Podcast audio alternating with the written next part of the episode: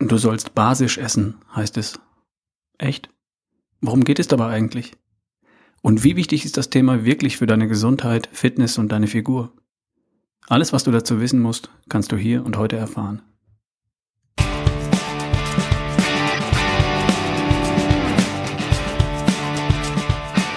Erschaffe die beste Version von dir. Ich bin's, Ralf Bohlmann. Und ich kann dein Coach und dein Mentor sein, wenn du magst. Melde dich einfach bei mir. Oder schau dich um auf ralfbohlmann.com.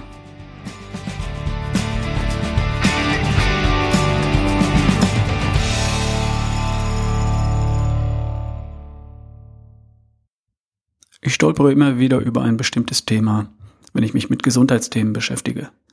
Säuren und Basen. Basenfasten, Basenkochbuch, Basenpulver. Angeblich gibt es bei Amazon mehr als 150 Buchtitel und Produkte zu dem Thema. Scheint ja wirklich wichtig zu sein. Worum geht es? Unser Körper hat so etwas wie einen Säure-Basen-Haushalt. Unser Blut hat einen pH-Wert. Und wenn der sich verändert, dann hat das dramatische gesundheitliche Folgen. Stimmt. Die These lautet, es gibt bestimmte Lebensmittel, die zu einer Übersäuerung führen. Und das macht krank. Also soll man diese Lebensmittel durch andere Lebensmittel ersetzen und alles wird gut. Namentlich steht hier tierisches Eiweiß auf dem Index. Fleisch, Fisch und Milchprodukte. Die sollen deshalb nur selten und wenig gegessen werden. Dafür mehr pflanzliche Nahrungsmittel. Obst, Gemüse, Salat. Hm, jedes Mal, wenn ich das höre, denke ich an ursprünglich lebende Eskimos. Also Menschen im ewigen Eis, die sich die meiste Zeit des Jahres ausschließlich von tierischen Lebensmitteln ernähren. Die müssten ja demnach ständig übersäuert sein und damit auch ständig krank. Sind sie aber nicht.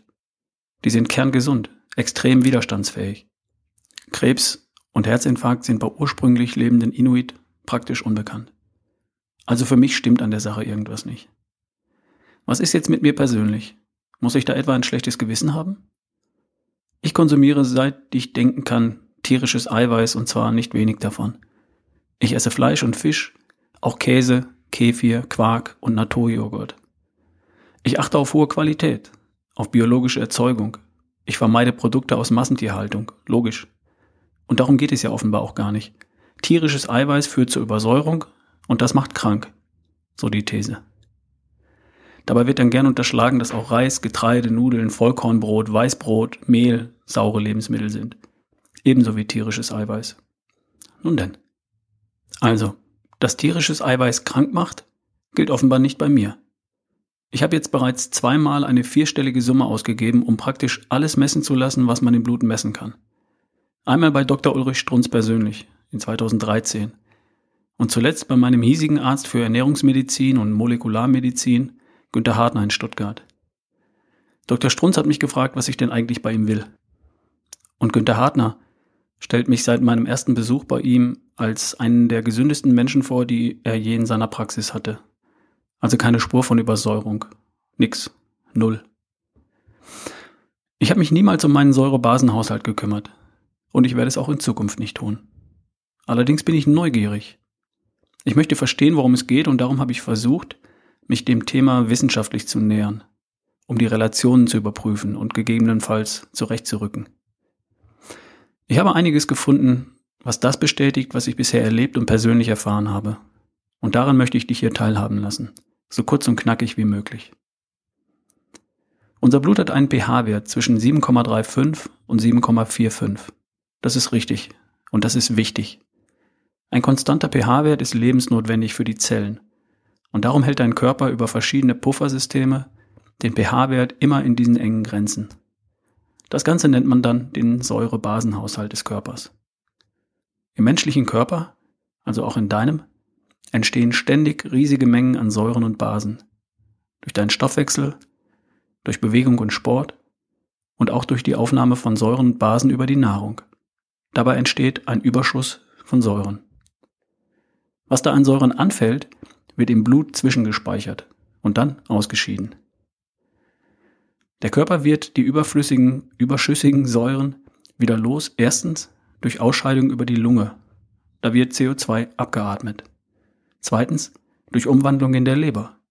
Und drittens durch Ausscheidung über die Niere. So funktioniert ganz grob der Säurebasenhaushalt deines Körpers. Das ist völlig unstrittig. Die These lautet nun, dass wir mit einer säurehaltigen Ernährung diesen Haushalt aus dem Gleichgewicht bringen. Die Frage lautet, kann das stimmen? Ist das plausibel?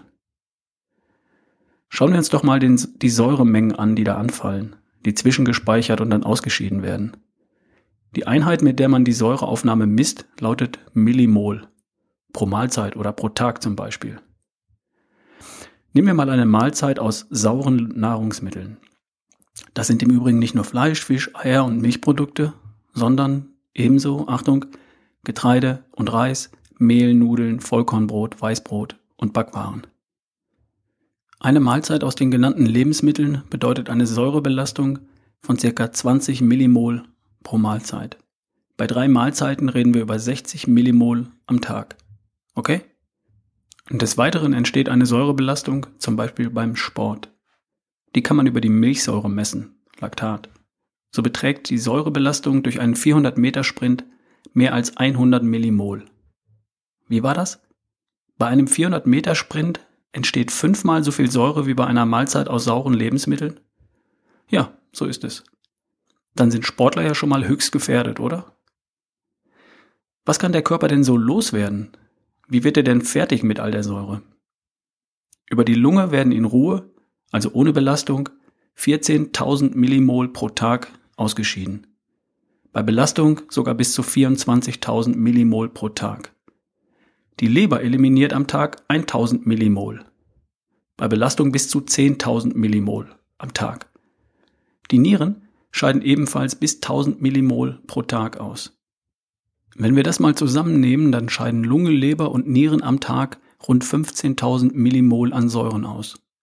Da der Säurespiegel ja immer gleich bleibt, müssen logischerweise auch 15.000 Millimol am Tag im Körper entstehen oder zugefügt werden. 15.000 Millimol am Tag an Säuren fallen also über Ernährung, über Bewegung und Sport und über Stoffwechselvorgänge an. Und von diesen 15.000 Millimol am Tag können bis zu 60 Millimol über meine Ernährung kommen, wenn ich mich nicht basisch, sondern eher säurebildend ernähre. Und diese 60 Millimol sollen mich krank machen?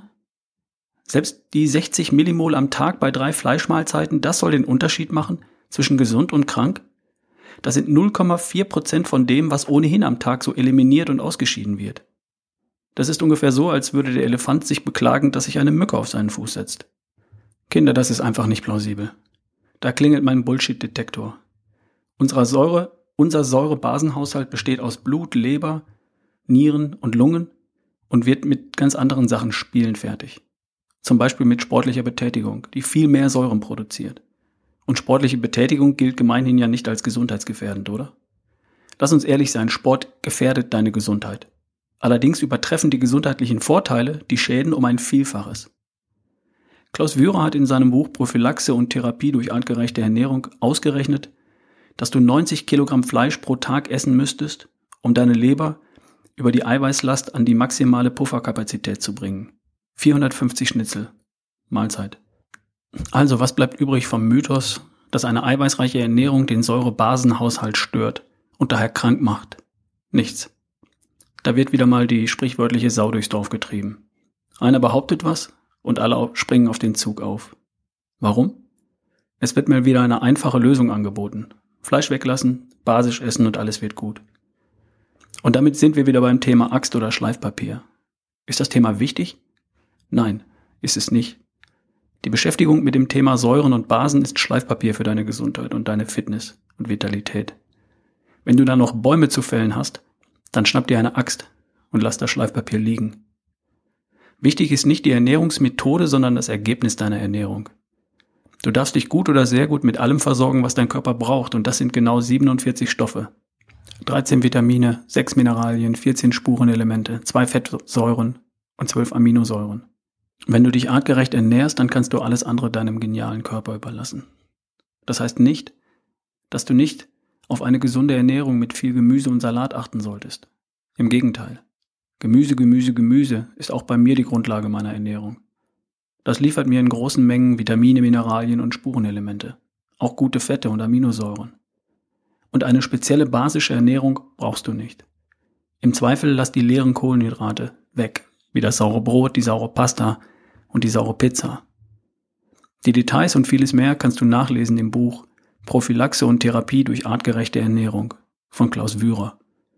Den Link findest du im Blog auf ralfbohlmann.com.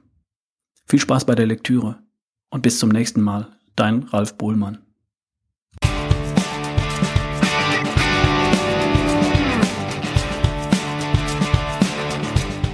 Halt, halt, warte noch. Suchst du einen Coach, der dich unterstützt? Geh auf ralfbohlmann.com-kontakt und schreib mir eine Nachricht oder reserviere auf ralfbohlmann.com einen Termin für ein Telefonat. Ich beiße nicht. Ich coache Menschen. Und wenn du willst, dann coache ich auch dich. Wir hören uns.